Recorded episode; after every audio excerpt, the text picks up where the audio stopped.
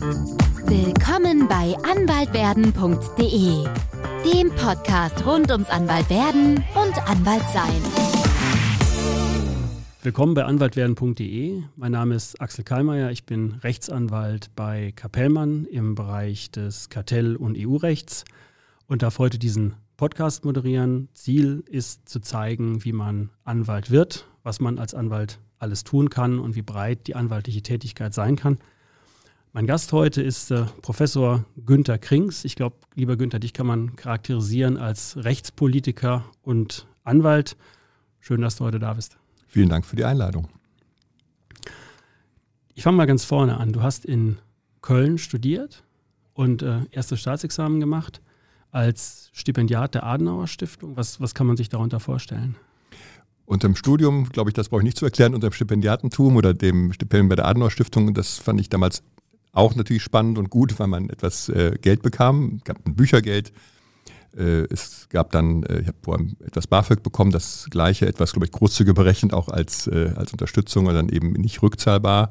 Also es war finanziell ganz gut für mich, aber vor allem war die ideelle Unterstützung, äh, so hat man das da genannt, mit Seminaren, äh, auch Wochenendseminaren in meistens deutsche, aber teilweise auch ähm, europäische Städte ähm, wir haben ein Grundlagenseminar gehabt, wo es auch um politische Fragen ging. Also ich habe mich eben neben dem Studium, neben dem Interesse an Jura immer schon Interesse an Politik gehabt und das auf einem gewissen auch wissenschaftlichen Niveau neben dem Studium zu machen, in jedenfalls einigen Wochen Endseminaren, war spannend. Aber eben auch ein Seminar erinnere ich mich dran in Frankfurt im dortigen Museum für moderne Kunst. Also auch mal ganz neue Dinge zu erleben, die man so im Studium selbst nicht so mitbekommt.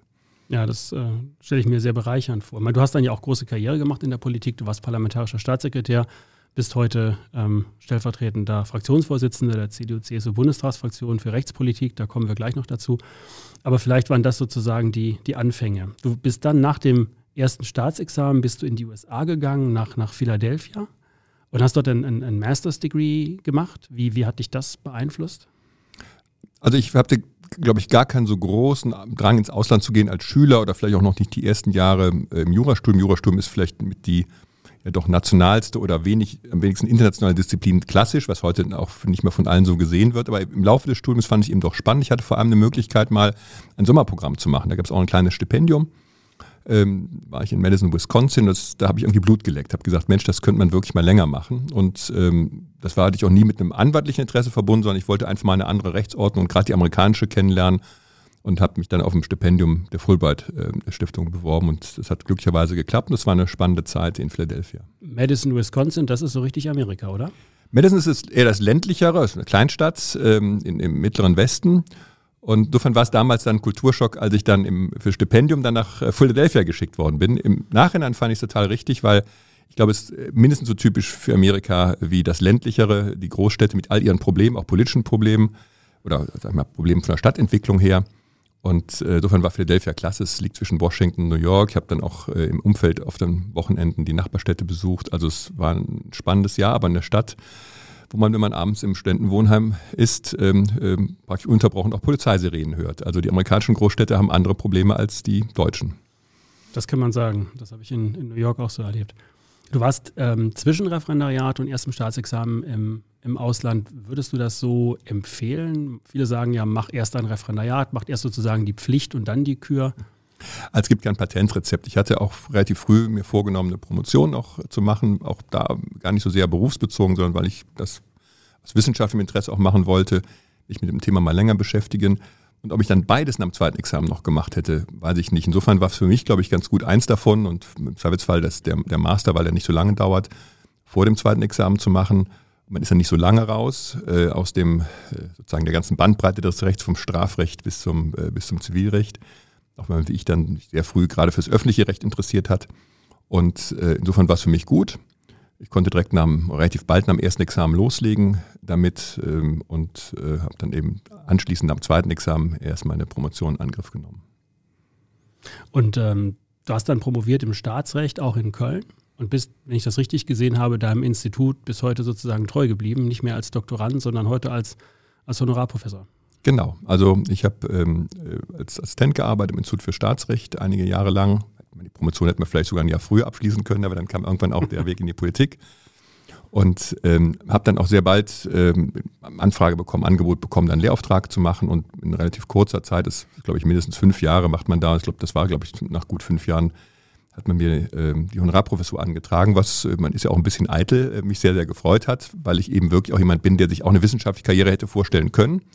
Auch die ersten Jahre Politik damit so ein bisschen fast noch gehadert äh, habe, war das jetzt wirklich richtig Politik oder wäre Wissenschaft äh, eher was gewesen. Auch Anwaltschaft war ein Thema, aber vielleicht zum damaligen Zeitpunkt noch mehr die Wissenschaft. Insofern mache ich das gern und äh, mache auch zumindest jedes Zweitsemester, teilweise jedes Semester auch eine Veranstaltung dort.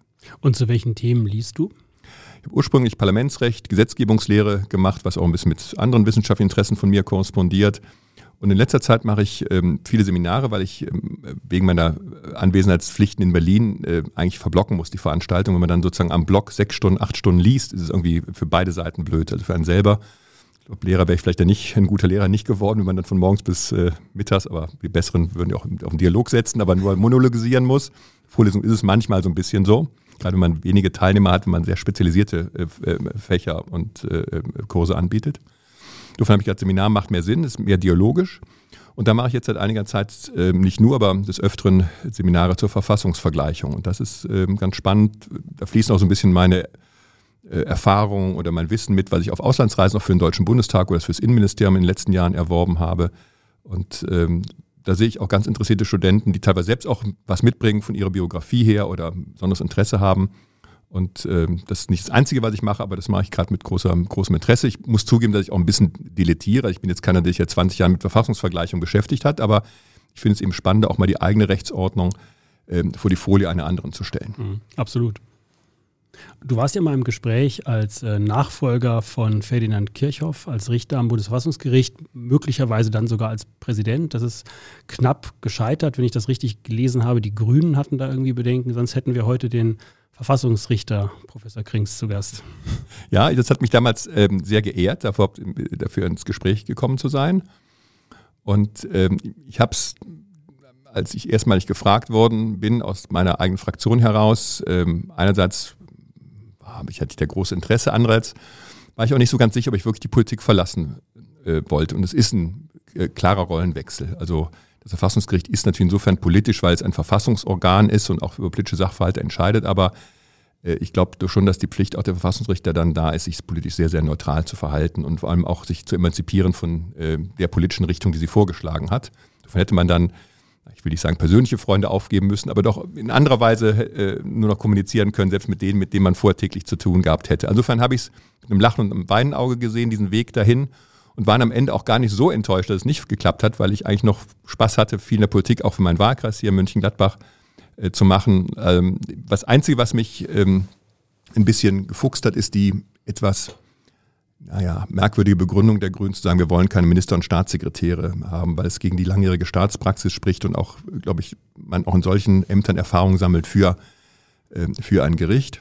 Insofern, ähm, äh, im Ergebnis war ich eigentlich mit mir im Reinen oder mit dem Ergebnis im Reinen. Die Begründung fand ich ein bisschen, ein bisschen merkwürdig und im Nachhinein sage ich immer noch, also es gibt äh, viele Ämter, ähm, die wahrscheinlich ehrenrühriger sind, dafür äh, ins Gespräch, im Gespräch gewesen zu sein. Also ich empfinde es immer noch als, als toll, wenn so ein Günter Krings aus Mönchengladbach, ähm, der erste, der Abitur gemacht hat in seiner Familie, äh, für so ein Amt im Gespräch ist, selbst wenn es nachher anders entschieden worden ist. Ähm, ich freue mich auch im Nachhinein noch, ähm, dass da viele gesagt haben, das wäre ein guter Richter. Das kann ich mir bei dir auch vorstellen, wobei du schon mehr, glaube ich, auch der Gestalter bist und du als Richter eben auch die Fälle entscheiden musst, die sozusagen an dich herangetragen werden. Es ist eben ein klarer Rollenwechsel. Insofern hätte ich da viel auch vermisst. Aber ich hätte es natürlich gemacht. Klar, wenn so ein Angebot kommt, dann ist, es auch Frage der, der also wenn, wenn, es gibt wenige Ämter, glaube ich, wo man einfach auch schon aus Anstandsgründen eigentlich gar nicht Nein sagen kann, ja. Ich mache mal einen Sprung äh, zurück, äh, Günther, in deine Jugend. Du bist früh in die Junge Union eingetreten. Wie, wie alt warst du da? Ich war 14, ich glaube, jünger kann man auch gar nicht sein war so ein bisschen auch, äh, wenn mein Vater in der CDU war, der fand das zwar gar nicht so toll. Der hat gesagt, Mensch, mach mal deine Schule, mach nicht so, verzettel dich nicht da mit in Parteiarbeit. Ähm, aber ich habe natürlich auf privaten Fäden dann Leute kennengelernt, die also deutlich jünger als mein Vater waren, in der Jungen Union äh, aktiv waren, die gesagt haben, Mensch, mach da bei uns mit. Und da ich schon in der Schulzeit politisch interessiert war, habe ich das dann gemacht und dann hat sich so ein gewisser Weg dann in dieser Jugendorganisation ergeben. Das war dann schon ja, vielleicht das Haupthobby, was ich dann so als Schüler und als Student hatte. Mhm. Du hast das gemacht während Studium, während Referendariat. Kann man das vereinbaren oder kostet das ein, zwei Semester? Also es gibt Leute, die darüber ihr Studium vernachlässigen, die darüber äh, auch ohne Abschluss äh, sozusagen äh, in die Arbeitswelt oder versuchen ihren Weg in der Arbeitswelt oder in der politischen Welt zu finden. Für mich wird das nie in Betracht gekommen. Ich habe auch ein oder vielleicht sogar zweimal ähm, ein politisches Amt ausgeschlagen in der Jungen Union. Kreisvorsitz, mal die Möglichkeit für den Landeswirt zu kandidieren, weil ich gesagt habe, nein, jetzt gerade das erste Examen oder jetzt kommt bald das zweite Examen. Für mich gab es immer eine glasklare Priorität und trotzdem habe ich nachher den Weg auch nicht langfristig geplant, aber hat er sich ergeben in die Berufspolitik. Also natürlich kann man es vereinbaren. Es geht dann vielleicht ein bisschen auf Kosten anderer Hobbys, ähm, aber ich hatte mir eben auch Spaß gemacht. Aber für mich war es immer klar, die Priorität ist Ausbildung oder später Beruf. Kann man sagen, dass du mit der Politik so ein bisschen dein Hobby zum Beruf gemacht hast? Das kann man so sagen, weil es eben ja für mich auch immer erst Hobby war. Also wenn man mich mit Mitte 20 gefragt hätte, willst du mal Abgeordneter werden, hätte ich jetzt entrüstet sogar gesagt, auf keinen Fall. Ich mache das als Hobby, aber beruflich habe ich was anderes vor. Ich wusste zwar noch nicht genau was, ob es denn Anwaltschaft oder vielleicht doch Wissenschaft oder Richterschaft gewesen wäre dann, aber jedenfalls nicht Berufspolitik.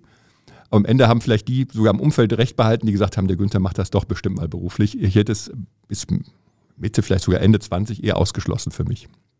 Und hast du dir denn dann für die Examina eine Auszeit gegönnt und hast gesagt, jetzt mache ich mal ein Jahr nur Examensvorbereitung oder ist das politische Engagement immer nebenher gelaufen? Also es ist nebenher gelaufen, aber ich habe es natürlich schon klar, wenn es Richtung Examen und Klausuren ging, habe ich da nochmal auch klare Prioritäten gesetzt, da habe ich da keine Sitzung mehr äh, gemacht. Ich war ein Vorsitzender eines Bezirksverbandes, da habe ich nicht zum, zum Bezirksvorstand dann zwei Wochen vor meinem Examen eingeladen oder in gewissen Abstand eben nur. Ich habe eigentlich auch geschafft, das hatte ich eigentlich auch gar nicht so vor, ähm, während meiner USA-Zeit äh, ein wichtiges Amt in der Jugendorganisation, in der Jungen Union äh, zu behalten. Ähm, hatte eine Vertretungsregelung, also äh, für mich war auch klar gewesen, ich habe sogar angeboten, also das ist jetzt wichtig für mich oder ich finde es jetzt interessant, ins Ausland zu gehen. Hätte dann das Amt auch niedergelegt eigentlich, aber dann waren so viele, die gesagt haben, nee, macht's weiter, wir wollen dich da trotzdem gern behalten. Das fand ich damals ganz, ganz nett, das war reines, reines Ehrenamt. Aber auch da, selbst dieses knappe Jahr USA, war mir dann wichtiger, als um jeden Preis jetzt ähm, eine Karriere in der Jungen Union weiterzumachen. Ja, das verstehe ich. Braucht man denn die berühmte Ochsentour, um in der Politik nach oben zu kommen? Na, ich habe ja kein Assessment Center, vielleicht auch zu Unrecht nicht und kein, keine Entscheidung nach Noten oder ähnliches. Ich kann ja nur mit Vertrauen gewinnen oder eine, eine Nominierung gewinnen für den Bundestag oder für ein bestimmtes Parteiamt. Und das setzt natürlich voraus, dass Menschen einen kennen. So, und ich habe hier mal vor Ort erstmalig kandidiert für den Bundestag, da gab es auch andere Interessenten und ich habe dann kurz vor eine, einen Kreisparteitag geleitet als Tagungspräsident, merkte, wenn ich die Redner aufrief, die meisten habe ich geduzt, schon in jungen Jahren. Was damit zusammenhängt, nicht weil ich irgendwie jeden ständig duze, sondern weil ich die eben schon lange kannte oder die mich schon lange auch kannten, logischerweise. Ich wollte gerade sagen, das Genossen-Du gibt es doch eher bei der SPD. Genau, es ist eben bei uns wird es eben angeboten. Es ist noch die bürgerliche Tugend, dass man äh, das äh, nicht automatisch macht. So und da habe ich gemerkt, Mensch, die kennen mich schon, vielleicht auch meine Schwächen, hoffentlich auch meine Stärken. Und davon leben auch politische Entscheidungen. Dass diejenigen, die einen irgendwo hinschicken, einen für ein Mandat aufstellen oder zum Kreisvorsitzenden wählen, sagen, den kenne ich, dem traue ich das zu. Und deshalb braucht man eine gewisse Ochsentour, weil man als Quereinsteiger einfach diese Kontakte nicht hat und dieses Vertrauen noch nicht äh, geschaffen hat. Ähm, aber ich habe auch viele politische Ämter mal bekleidet im Ehrenamt, wo ich sagen muss, das habe ich aus Spaß gemacht, weil ich das jetzt interessant fand oder mich jemand gefragt hat. Das war nicht alles schon genau ausgerichtet auf ein künftiges Mandat oder auf eine äh, künftige, Anführungszeichen, Karriere in der Berufspolitik. Die Karriere kam dann trotzdem. Du bist 2002 in den äh, Deutschen Bundestag gewählt worden als äh, direkt gewählter Abgeordneter für Mönchengladbach. Du hast das Mandat immer verteidigt, immer als Direktmandat geholt. Du warst dann Mitglied im Rechtsausschuss, Berichterstatter für das Urheberrecht. Du hast zwei Urheberrechtsnovellen betreut. Urheberrecht ist jetzt nicht mein persönliches Steckenpferd. Ich finde es trotzdem sehr interessant in der heutigen Zeit. Noch spannender finde ich die Frage, wie entsteht denn so ein Gesetz? Wir sind alle groß geworden mit, mit Bismarcks äh, Sprichwort, wer weiß, wie in Deutschland Würste und Gesetze gemacht werden. Der hat zu beiden kein Vertrauen mehr. Ähm, Urheberrecht ist ja eine sehr komplexe Materie. Wie kann man sich das vorstellen? Wie entsteht so ein Gesetz? Also in der Tat, Urheberrecht hat, ähm, ist, ist, kompliziert, weil es viele Akteure hat. Also wir haben eben nicht die einheitlichen ähm, Rechteinhaber, sondern da ist von zwischen Film, Musik äh, und ähm, äh, Buchverlagen auch teilweise Interessendivergenzen oder sehr unterschiedliche Schwerpunkte in den Interessen. Es gibt bei Nutzern Unterschiede. Es gibt die Wissenschaft als Akteur, es gibt äh, den Bereich der Schul, der Schulen, also die einerseits als Nutzer dastehen, es gibt aber auch Schulbuchverlage und das war eins der Themen auch in diesen ersten Novellen äh, die ich da betreut habe. Also es war hochkompliziert. Wenn man da, ich habe das mal so gemacht, mal die alle Akteure mal so auf dem Schaubild aufgezeichnet, haben nachher gedacht, Mensch, wenn man da mal einen Schritt zurücktritt, Sowas zeigt abends der Chaosforscher seiner Familie. Also es war hinreichend komplex. Aber hat umso mehr Spaß auch gemacht. Man hat dann sofort ganz viele, praktisch vom ersten Monat fast meiner Tätigkeit in Berlin an, ich habe nicht nur das Thema gemacht, aber dann in dem Bereich ganz viele Akteure kennengelernt, um kulturelle Bereiche. Ich bin jetzt jemand, der jetzt zwingend gerne äh, unbedingt auf, auf Filmpremieren ständig geht, aber man hat gerade die Buchverlage haben es mir irgendwie angetan, also dieses Sujet, ich lese gerne, aber auch die anderen Bereiche. Es ist einfach auch mal interessant, diese, mit diesen Akteuren zu tun zu haben. So, und dann muss man aber natürlich die harte äh, Arbeit machen am Gesetz. Ähm, wir waren damals in der Opposition, insofern ist Opposition für mich nicht neu, gehören inzwischen zu einer eher sogar kleinen Minderheit in meiner Fraktion, die Opposition noch erlebt hat. 2002 bis 2005, eben vor der Kanzlerschaft Merkel. Es gab aber eine Tradition, dass die Regierung einen eingebunden hat. Ich kann mich noch gut erinnern, dass äh, meine damalige Sekretärin äh, mal reinkam und sagte, ja, da ist eine Frau Zypris, die ich gar nicht zuordnen konnte am Telefon. Möchte sie sprechen? Manche ja, die Justizministerin, mit der rede ich wohl schon. Und ähm, das war eigentlich, wir haben oft auch gestritten, aber auch mit ihr einige Jahre wirklich damals schon eine sehr ähm, gute Zusammenarbeit, weil man auch Sache streiten konnte. Und aber damals jedenfalls das Ziel war auch, dass man versucht, über die Regierungsmehrheit hinaus, auch mit der Opposition, mit uns jedenfalls, Einvernehmen oder einen Kompromiss zu erzielen. Und dann gibt es natürlich teilweise Vorgaben ähm, durch Richtlinien der Europäischen Union, teilweise aber auch äh, noch Freiheit in der Entscheidung. Dann gibt es einen Gesetzentwurf aus dem Ministerium. Wenn man den Begriff des Gesetzgebers nimmt, dann ist es ja vielleicht am ehesten, wenn man es einer Person zuordnen wollte, ein Referent in einem, in einem Fachreferat äh, eines Ministeriums, der das erstmal aufschreibt. Die allermeisten Gesetze, die wir verabschieden, kommen ja aus der Exekutive, weil man doch da ja, äh, tief gestaffelter stehen, tiefer gestaffelt stehen muss. Also weil Menschen, die sich dann eben doch jahrelang mit dem Thema beschäftigen, werden Abgeordneter in der Regel auch viele äh, Themen macht. Ähm, so, und dann arbeitet man an diesem Entwurf, diskutiert und ähm, versucht Änderungen durchzusetzen, versucht eben Kompromisse zu schließen. An einer Stelle haben wir beispielsweise nur einen Kompromiss gefunden, weil wir enorm befristet haben. Am Ende ist sie, glaube ich, noch dreimal befristet worden, am Ende mit gleichen Änderungen dann äh, auch perpetuiert worden. Also manche Dinge haben auch viele Jahre dann äh, der Entwicklungsgeschichte äh, vor sich noch. Und ich habe das aber als sehr offene, also nicht jetzt sozusagen im Sinne von Bismarck, da werden irgendwie mit, mit äh, äh dunklen Machenschaften Würste produziert, äh, wo man nicht wissen wollen, was alles reinkommt. So habe ich es eigentlich nicht empfunden. Solche Verfahren gibt es sicherlich auch, äh, vielleicht bei noch hochpolitischeren äh, Themen, aber ich habe es als doch sachorientiert erlebt und so werden auch viele Gesetze jedenfalls gemacht. Das Bismarck-Zitat kommt ja auch noch aus einer ganz anderen, fast vorparlamentarischen Zeit. Insofern, ich habe das so ein bisschen als als Provokation gesagt. Ich finde es interessant, was du sagst, Günther, dass so viele Akteure da, da mitspielen. Dann kommt doch irgendwann der Zeitpunkt, wo man wirklich mal zum Stift greifen muss und die Dinge mal aufschreiben muss. Du sagst, das passiert im Ministerium durch den zuständigen Referenten. Was macht ihr denn dann in der Politik? Geht ihr wirklich an den Text ran oder gebt ihr nur Anregungen an die Ministerien, berücksichtigt äh, doch mal das oder das mehr? Na gut, beides. Also wir ändern auch den Text mit eigenen Vorschlägen die sind dann fachlich vielleicht manchmal nicht so ganz geeignet. Ich werde nie vergessen, erste Gespräch mit dem Justiziar des, des, Börsenvereins des Deutschen Buchhandels, den ich bis heute sehr schätze. Äh, und dann war ich ganz stolz, hat ein paar Änderungsanträge geschrieben, sagt, das ist alles Unsinn. und ich fand es aber klasse, weil der mir auch beschrieben hat, äh, ich glaube, die Intention fand er sogar ganz gut, aber dass es eben so nicht geht. Und ich habe bei sowas mal aufmerksam zugehört, weil der hatte sich mit dem Thema viel länger und viel tief, tiefer beschäftigt. Und ähm, deshalb sind auch nicht nur investieren. Ich finde es auch bis heute nicht unanständig, auch mit den sogenannten Lobbyisten zu reden. Man muss nur selbst in der Lage sein, sich so tief im Stoff zu stecken, dass man noch Herr des Verfahrens bleibt, dass man noch beurteilen kann, was, kann, was will der von mir? Will der was Legitimes? Will der eigentlich das, was ich auch will und hat vielleicht nur mir einen Weg aufgezeigt, wie man das erreichen kann?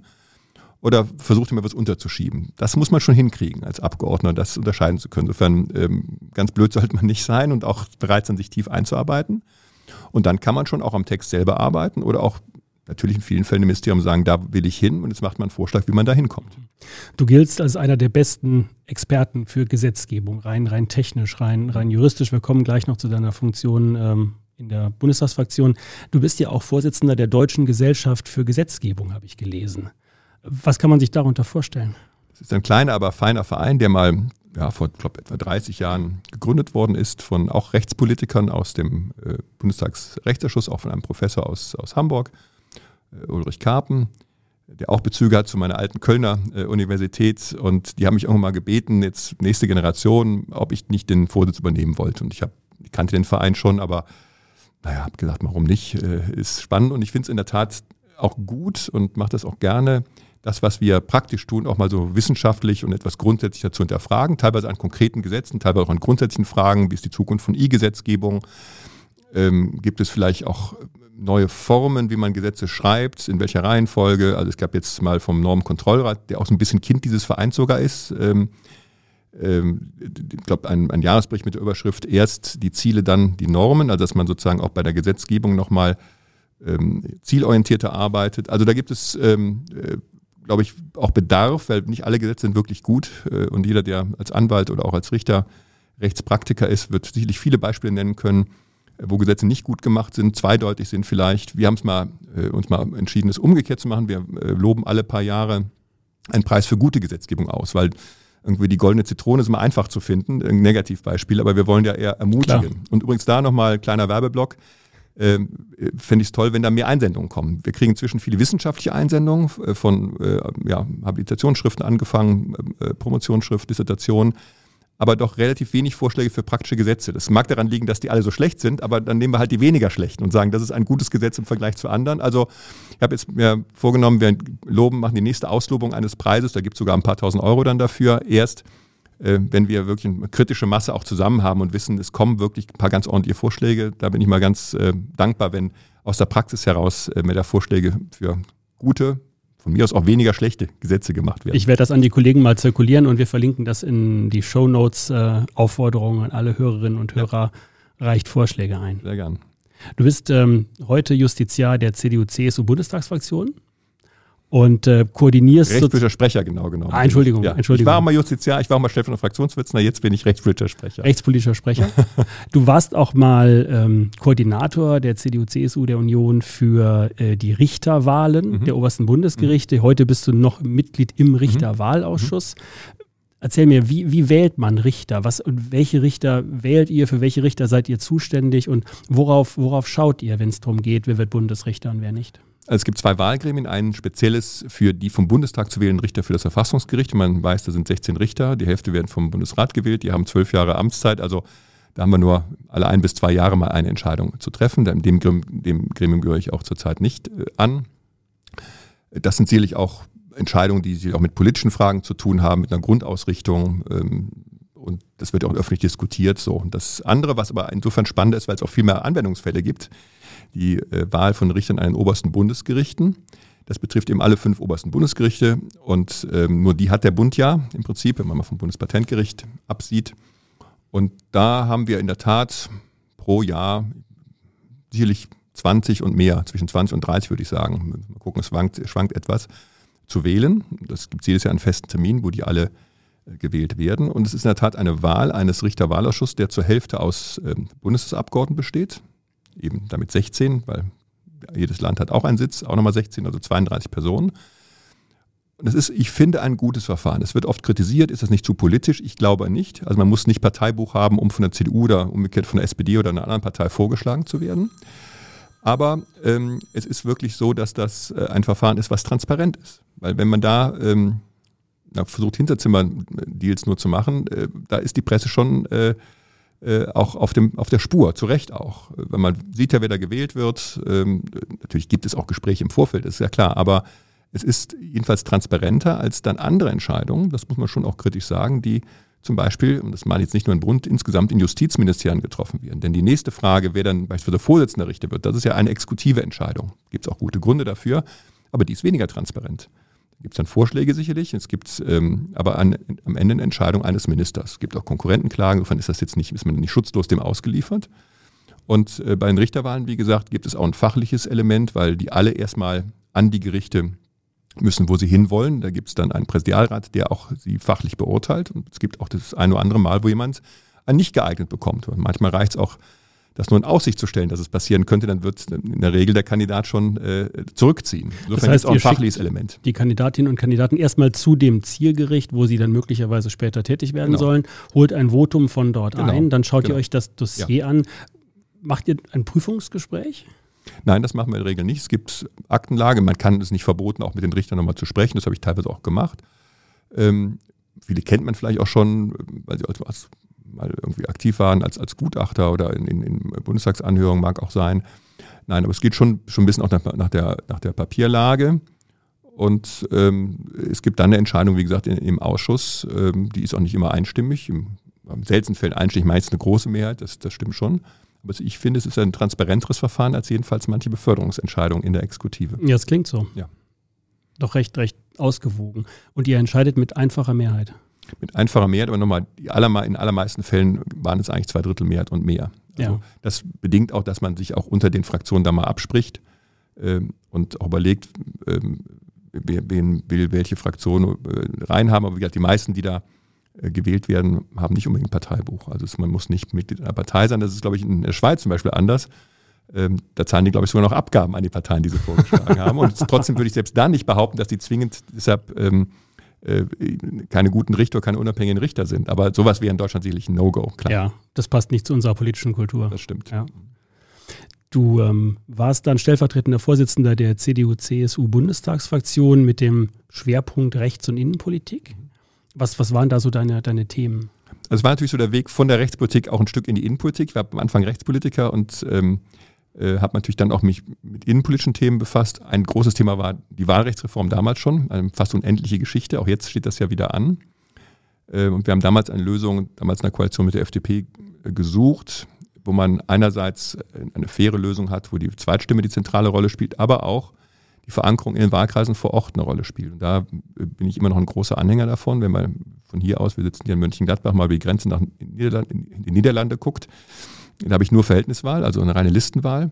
Führt dazu, dass die aller, allermeisten Abgeordneten der Niederlande nicht irgendwo im Land verteilt wohnen, sondern in Den Haag und Umgebung. Und das ist für die Bürgernähe nicht gut. Und ich merke das auch, dass ein bisschen kritischer Unterton oft ist bei den ähm, Bürgern gegenüber der Berliner Politik. Aber der Wahlkreis Abgeordnete vor Ort, auch die ich dann besiegt habe als unterlegene äh, Kandidaten, aber wahrgenommen werden hier. Der ist präsent, der kümmert sich und das ist meiner, der für mich örtlich zuständig ist. Von daher war da das Ziel eben, diese Wahlkreisbindung zu behalten und trotzdem ein verfassungskonformes Wahlrecht zu machen, was uns das Verfassungsgericht nicht einfach gemacht hat, weil man sozusagen im laufenden Spiel nochmal die verfassungsrechtlichen Tore verschoben hat, die Maßstäbe verändert hat. Wenn ich das richtig gelesen habe, ging es vor allem um die Überhangmandate. Genau, die aus meiner Sicht ein durchaus äh, zulässiges Element sind im, im, Wahlrecht, die auch aus dem Wahlsystem, was wir eigentlich immer hatten, seit 19, äh, ja, spätestens seit den 50er Jahren eigentlich dazugehörten, aber die dann auf einmal etwas kritischer gesehen worden sind, das eben die Frage, ob es eben alles nur nach Proportionalität der Zweitstimme ausgerichtet wird. Wenn man das so sieht, dann hat man eben ein super kompliziertes Wahlrecht, wie wir es jetzt haben. Ich halte übrigens auch A, den Bundestag für zu groß. Das sehen, glaube ich, viele so. Aber ich finde, wir haben ein noch größeres Problem, dass das Wahlrecht nicht mehr verständlich ist. Und da gibt es einfache Lösungen, will das jetzt nicht ausführen, aber es war ein Thema. Aber natürlich auch alle Sicherheitsthemen, also Antiterrorgesetze. Da gab es Gesetze aus der rot-grünen Zeit von Otto Schily, die dann verlängert werden mussten. Ähm, ähm, viele Themen auch im Bereich des Strafrechts, aber eben natürlich auch die ganze Bandbreite der Rechtspolitik noch. Von daher war das ein durchaus breites Portfolio Rechts- und Innenpolitik. Sport und Ehrenamt gehörte sogar auch noch dazu. Du bist dann äh, parlamentarischer Staatssekretär geworden beim Bundesministerium des Innern. Mhm. Ähm, Innern und Heimat, wenn ich recht weiß, also äh, Herr Seehofer. Und das bist du geblieben bis zum 8. Dezember 2021, also bis jetzt vor wenigen Wochen, wenigen Monaten. Wie kann ich mir das vorstellen? Wie sieht ein, ein Tag aus im Leben eines parlamentarischen Staatssekretärs? Wann, wann klingelt der Wecker? Also erstmal, es war in der Tat in den ersten vier Jahren nur das Innenministerium und dann, das war mit ähm, Thomas de Maizière und dann in den zweiten vier Jahren war es, also ich habe es acht Jahre gemacht, war es mit äh, Horst Seehofer eben auch noch Innen- und Bau, weil ich mich für Bau, also für Baufragen war ich nicht zuständig.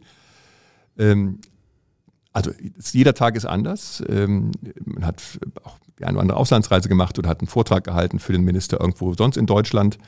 In den Sitzungswochen war ich natürlich besonders gefragt, weil ich da viel eben den Minister vertreten habe und zwar nicht im Einzelfall nur, sondern auch strukturell. Also der, im Ausschuss ist normalerweise der Staatssekretär, der parlamentarische Staatssekretär, der ich war, und nur selten der Minister.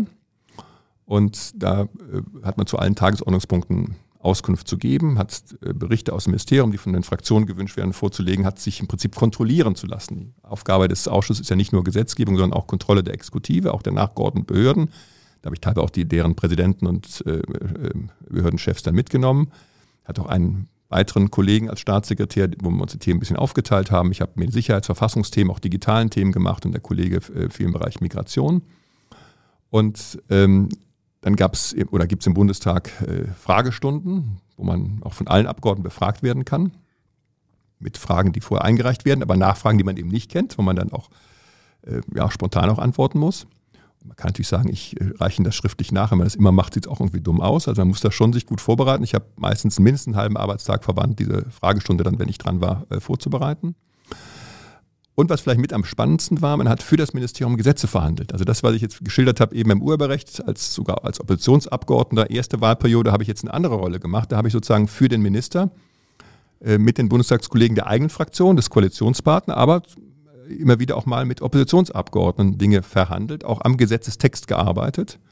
Und selbst in der eigenen Fraktion sind nicht alle mal zufrieden mit dem, was das eigene Ministerium vorschlägt. Zu Recht auch nicht. Man ist auch da glücklicherweise auch selbstbewusst. Und da haben wir vieles, ich denke daran, dass wir äh, IT-Sicherheitsgesetz zum Beispiel verhandelt haben, Registermodernisierungsgesetz, viele digitale Themen zum Schluss auch, wo ich auch gemerkt habe, auch dass der Koalitionspartner SPD, der bei vielen Dingen noch sehr viel mehr Wert auf Datenschutz und äh, gelegt hat, sehr viel zurückhaltender war, erst recht die FDP und die Grünen. Deshalb bin ich jetzt auch wirklich hochgespannt, meine ich gar nicht ironisch, wie die jetzt die Staatsmodernisierung mit mehr Daten äh, ähm, äh, oder Digitalisierung äh, vorankriegen, weil sie uns vorher oft gebremst haben, wenn wir sowas machen wollten. Aber vielleicht äh, ist die neue Rolle ja jetzt auch die Chance, dass auch Grüne und FDP nochmal sehen, dass Digitalisierung eigentlich eine gute Sache ist und äh, Datenschutz wichtig ist, aber er auch nicht alles verhindern darf. Wenn man selber in der Verantwortung ist, stellt sich vieles vielleicht auch nochmal anders dar. Und wie, wie stelle ich mir das vor?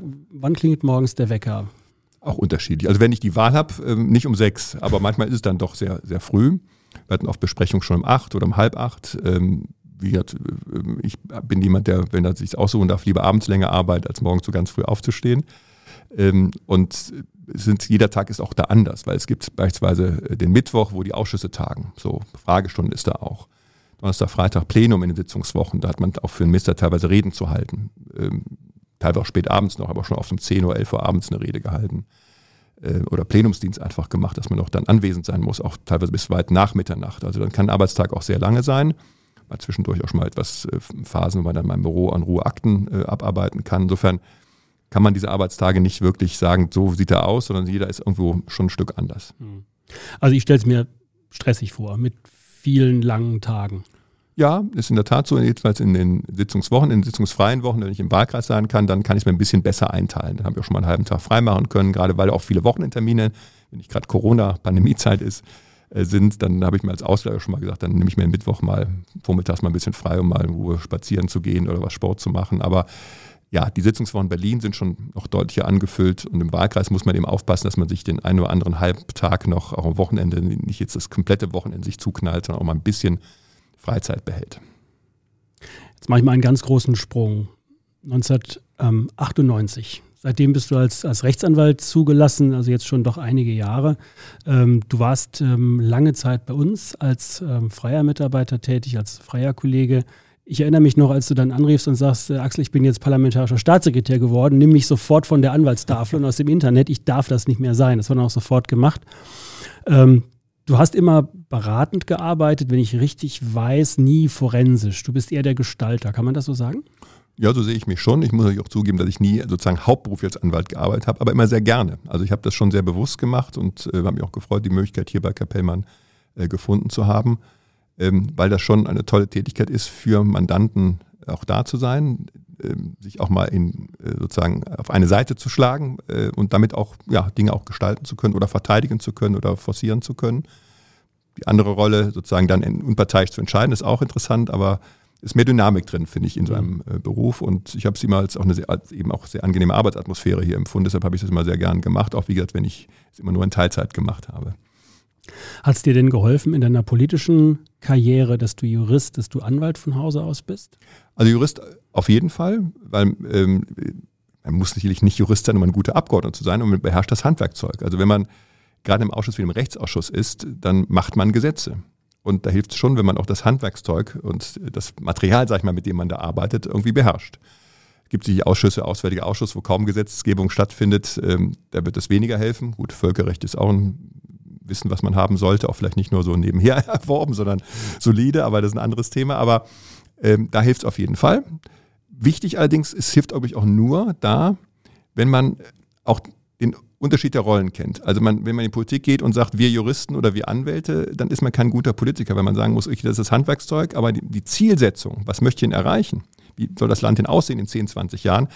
Das sagt mir die Juristerei nicht, sondern das ist eine eminent politische Frage. So, und die anwaltliche Erfahrung, ja, bei Verhandlungen hilft das. Da muss ich sogar sagen, hätte ich mir manchmal gewünscht, mehr anwaltliche Erfahrung zu haben, um um vielleicht noch besserer Verhandler zu sein. Also man sagt mir nach, ich mache das ganz gut, aber ähm, ich habe doch manchmal auch habe nur kurze Zeit mal in einem Untersuchungsausschuss ein bisschen mitgearbeitet, aber ich habe manchmal gedacht, also ich hätte vielleicht doch äh, oder wäre noch besser gewesen, wenn ich vielleicht mal ein paar Jahre Hauptberuf als Anwalt, vielleicht auch mal forensisch zwischendurch gearbeitet hätte. Ähm, da wäre ich vielleicht in manchen äh, Dingen ähm, ja, noch erfahrener gewesen. Ja, du hast mir in unserem Vorgespräch gesagt, du seist ein Anwalt ohne Robe. Genau, ich habe niemals eine Robe besessen, weil ich nie vor Gericht aufgetreten bin, sondern ähm, ja, beratend äh, tätig gewesen bin, auch in Zeit vor Kapellmann mal äh, mit, mit Kienbaum Projekte gemacht habe, die so mehr Richtung Unternehmensberatung gingen, aber wo es auch um juristische Themen, äh, Themen ging.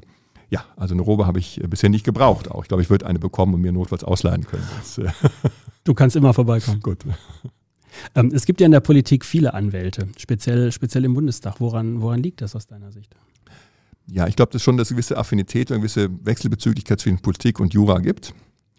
Ähm, weil es eben um, ja, nochmal in der Politik geht es um Gesetze, die man macht. Und ich bin immer skeptisch, wenn, wenn Kollegen, gibt es auch welche aus verschiedenen Parteien, immer nur so blumige Anträge schreiben mit viel Lyrik drin, aber nicht mal an die Gesetzgebungsarbeit rangehen. Und das finde ich schon wichtig. Am Ende machen die Gesetze den Unterschied auch.